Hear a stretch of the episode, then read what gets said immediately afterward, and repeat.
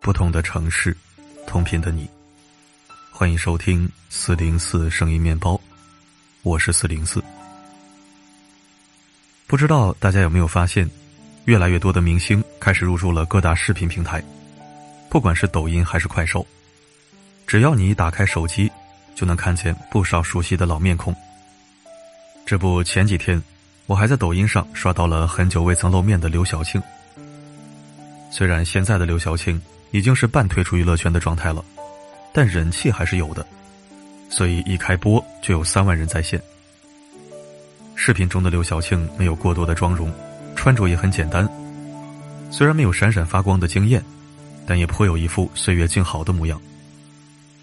刚开始，刘晓庆是一边跟大家聊天，一边说着自己近年来的一些感悟，随后说着说着就把几幅画作搬了出来。干什么的呢？卖字。是的，你没看错，卖的是刘晓庆自己亲笔写的字。一个福字售价为八百八十八元，诸事圆满小福为一千二百八十八元，舍得一词大福售价是九千九百九十九。虽然售价令人啧舌，但刘晓庆却觉得这已经是跳楼价了，随后还开始了自销自夸的模式。网友纷纷表示太贵了。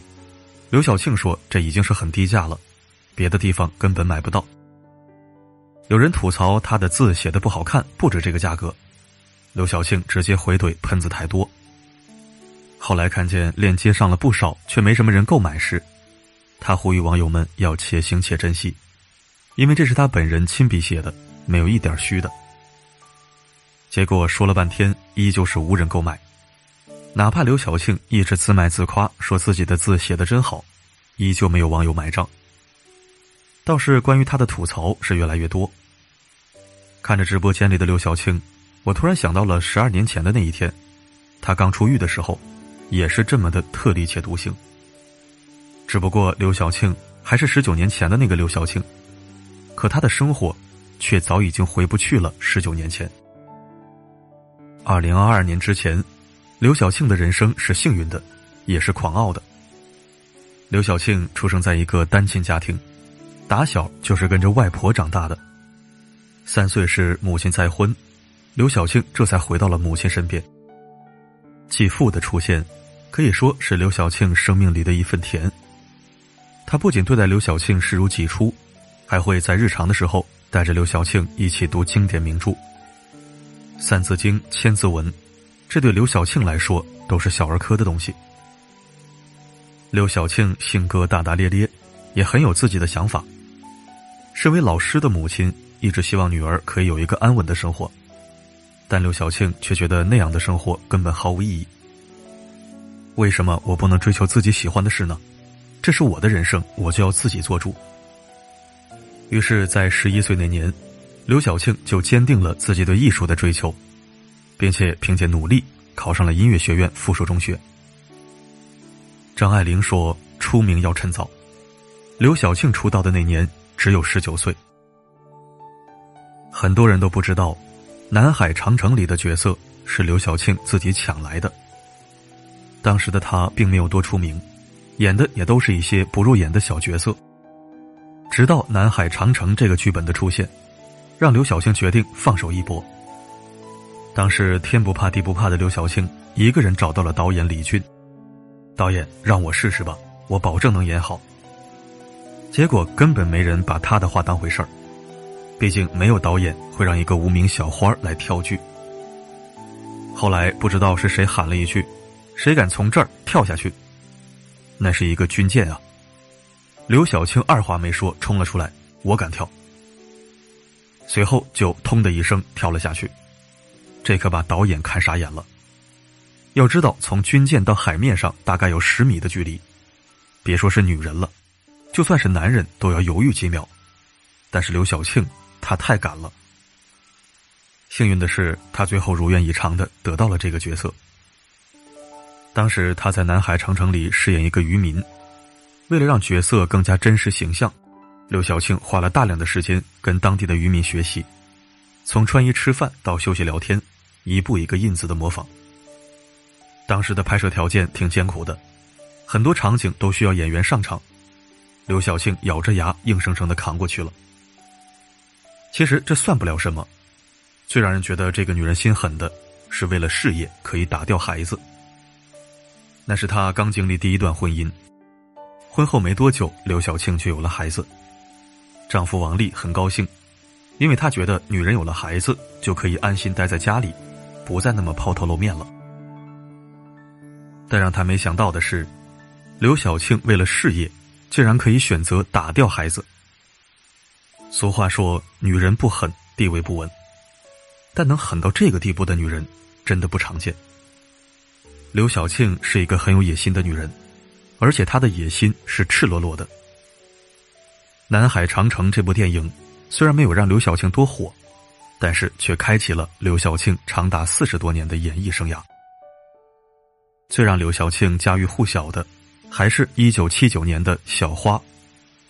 那年的刘晓庆二十四岁，凭借此片顺利拿下了百花奖最佳女配，随后更是连续三年把百花奖抱回家。可很快，她的职业生涯就迎来危机。一九八一年，她主演了电影《原野》，这部电影整整被压了七年才获准上映，原因就是剧中有一个镜头是刘晓庆在和男主约会时解开了胸前的一颗纽扣，因而被批判是尺度太大。放在一般人身上，早就站出来道歉了。可刘晓庆偏不。一个人的性感根本就不是靠脱来实现的，一个人的性感实际上是一种流露，就是扣子要全部扣的好好的，什么都没有，头发是很整齐的，但仍然是性感的。性感没错，错的是思想龌龊的人。刘晓庆就是这么一个较真的人。还有一次，在拍摄《火烧圆明园》的时候，当时她是剧里的女一，但是在戏外的她待遇却还不如一个丫鬟。别人睡床，她就只能睡在地上；别人吃肉，她就只能吃清汤寡水的稀饭，甚至是片酬都赶不上他们的一个镜头。刘晓庆怒了，直接开怼，我当时就哭起来，不演了，说我要吃肉吃米饭。导演就说快拿肉来，我还不干，说不行。我要全部中国内地演员都吃肉和吃饭，我才拍戏。说罢，就果断的离开了剧组，去哪儿呢？去赚钱。爱钱没有错，可是放在当时，那就是一个很不光彩的事儿。但刘晓庆一点都不掖着藏着，纷纷到各地去出演。结果当地的人一边听着他在台上唱歌，一边纷纷将钱扔去台上。你不是要钱吗？给你，臭不要脸的！骂他的人很多，眼红的人也很多。当刘晓庆最后带着商演获得的三千六百块钱巨款时，火烧圆明园整个剧组的人纷纷闭了嘴。邯郸演出我一场一百五十元，一共赚了三千六百元，从来没有见过那么多的钱，兴奋的脑袋都晕了。刘晓庆得意极了，可很快他就笑不出来了。我觉得女人首先要靠自己。男人才会尊重你，所以我说，女人只有征服世界，才可以真正的征服男人。成功是女人最好的补药。我坐在飞机上俯瞰大地时，经常会有这样的感觉：天底下没有我干不成的事儿。成功是刘晓庆的人生信仰，自信是刘晓庆的人生态度。她爱钱，爱到无法自拔。用她的话来说，就是每一分钟。不是用来争名，就是夺利。很快，光靠演出的酬劳已经无法满足他了，于是刘晓庆选择经商。二零二二年，刘晓庆决定开公司，餐饮、娱乐、房产、美妆，赚得盆满钵满。而这也让他有了狂傲的资本。曾有金星问他：“你与武则天的最大不同是什么？”刘晓庆一脸自信的回答说：“他是靠男人上位。”我是辅佐男人。然而，二零二二年突如其来的一场税务风波，让他沦为了阶下囚。永远不能忘记那长长而空旷的走道里，我们一群人的皮鞋哒哒回响的声音。永远不能忘记干净的墙壁上，用漆赫然写着的大字标语：“坦白从宽，抗拒从严。”二零二二年，刘晓庆从当红女星沦为了阶下囚。他和其他四个人一起被关在只有几平方米大的小房间里，五个人一起挤在一块凸起的水泥板上睡觉，三面都是高墙，厚厚的铁门密不透风。没有镜子，没有钟表，梳子牙刷都被截断，只剩大拇指长短。卫生间没有门，马桶也没有盖子，就连大小便都得面对着周围人。环境的苦没有吓到刘晓庆，但旁边一个女孩的话让她哭了。太好了。连刘晓庆都进来了，我也没什么觉得冤枉的了。正是这句话，让天不怕地不怕的刘晓庆突然眼圈红了，憋的眼泪像断线的珠子一般不断掉下来。这样的日子持续了一段时间后，刘晓庆就想通了：不管怎么样，日子都是要过的，哭也是过，笑也是过，那我为什么不笑呢？于是，刘晓庆在监狱里也坚持阅读和锻炼。一直为出狱的那天做准备。他坚持用冷水洗澡，保持每天英文阅读，跑步八千米，研究金庸、古龙、琼瑶、卫斯理的系列小说，研究这些人为什么会受欢迎。四百二十二天后，他终于出狱了。山中才一日，世上已千年。等他复出的时候，外面早已经变化万千。他不再是抢手的女一号。资源也少得可怜，他只能从头开始。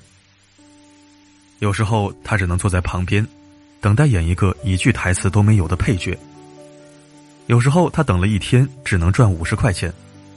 后来演上了有台词的配角，才涨到了一天三百块。一年多，他一口气拍了二十多部戏。后来他的债终于还清了，可是他的事业再也回不去了。我最大的错误就是太过轻狂，造成如今这样的局面。说到底，都是我咎由自取。这是刘晓庆用四百二十二天的监狱生活换来的人生道理。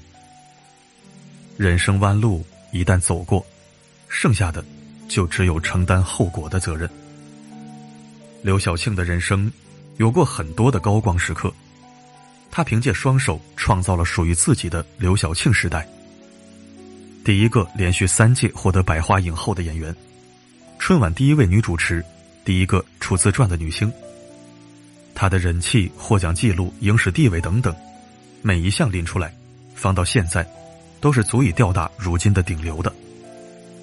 可当高光褪去，她亦可以承担起低谷。她是一个女人，却有着男人的抱负和手腕。她就像是昆仑山上的一棵野草。野火烧不尽，就像他说的：“人生除了生死，其他都是小事。”别怕，你将无人会代替。你把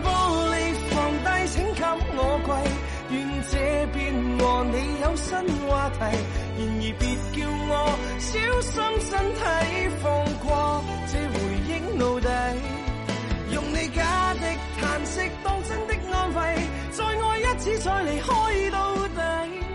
感谢收听。九五后、零零后可能对刘晓庆了解不多，我作为一个九零后而立老男孩，印象中还是比较清晰的。刘晓庆的巅峰时刻我有目睹，后面因为税务问题身陷囹圄也有耳闻。怎么说呢？人生如戏，跌宕起伏，喜忧参半。除了生死，都是擦伤。愿我们都能有站上高光的魄力，也有迈下神坛的勇气。好了，今天的分享就到这里。我是四零四，不管发生什么，我一直都在。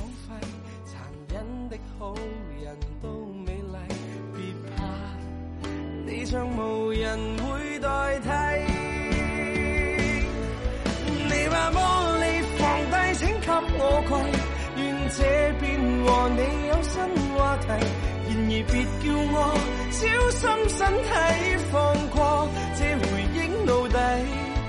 用你假的叹息当真的安慰，再爱一次再离开到底。难得的激情总枉费，残忍的好人都美丽，让我。好这死结才矜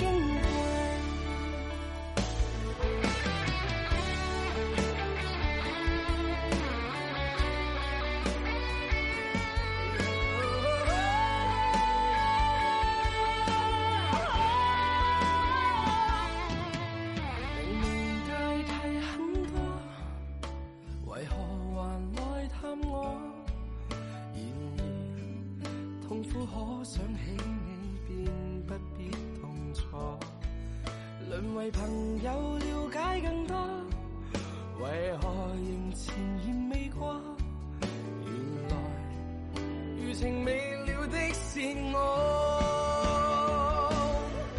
你把玻璃放低，请给我跪，愿这便和你有新话题。然而别叫我小心身体放過這回憶奴隸，用你假的嘆息當真的安慰，再愛一次再離開到底。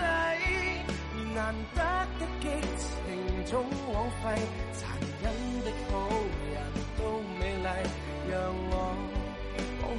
地結才驚畏，